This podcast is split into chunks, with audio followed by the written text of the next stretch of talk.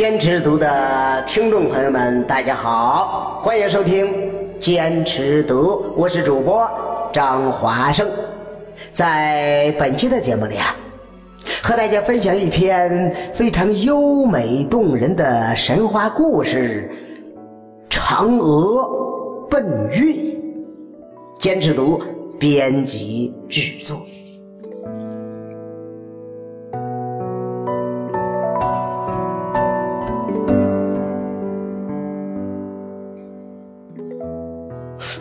羿射日的盖世神功，受到百姓的尊敬和爱戴，不少志士慕名前来投师学艺。这奸诈刁钻、心术不正的彭蒙也混了进来。不久啊，后羿。娶了个美丽善良的妻子，名叫嫦娥。后羿除了传艺狩猎外，终日和妻子在一起，人们都羡慕这对郎才女貌的恩爱夫妻。有一天，后羿到昆仑山访友求道。巧遇由此经过的王母娘娘，便向王母求得一包不死药。据说呀，服下此药能即刻升天成仙。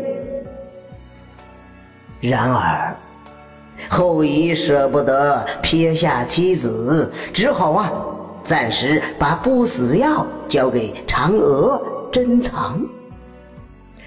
嫦娥就将药藏进梳妆台的百宝匣里，不料被彭蒙看到了。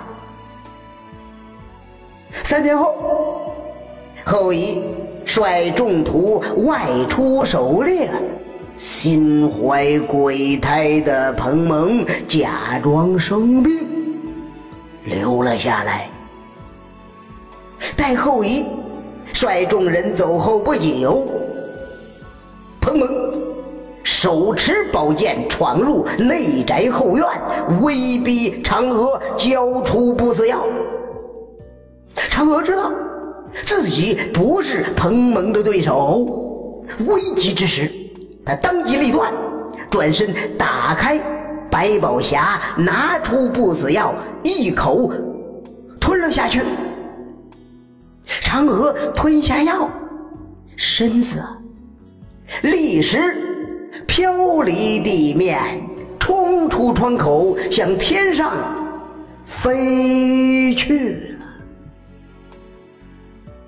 由于嫦娥呀牵挂着丈夫，便飞落到离人间最近的月亮上，成了仙。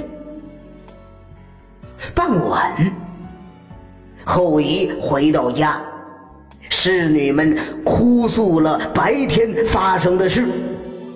后羿既惊又怒，出剑去杀恶徒。彭蒙早逃走了，气得后羿啊，捶胸顿足，哇哇大叫啊！这悲痛欲绝的后羿，仰望着夜空，呼唤爱妻的名字。这时，他惊奇的发现，今天的月亮格外皎洁明亮，而且有个晃动的身影，酷似嫦娥。后羿。急忙派人到嫦娥喜爱的后花园里，摆上香案，放上她平时最喜爱吃的蜜食鲜果，遥祭在月宫里眷恋着自己的嫦娥。百姓们闻知嫦娥奔月成仙的消息之后，纷纷在月下摆舍香案，向善良的嫦娥祈求吉祥平安。从此，中秋节拜月的风俗就在民间传开了。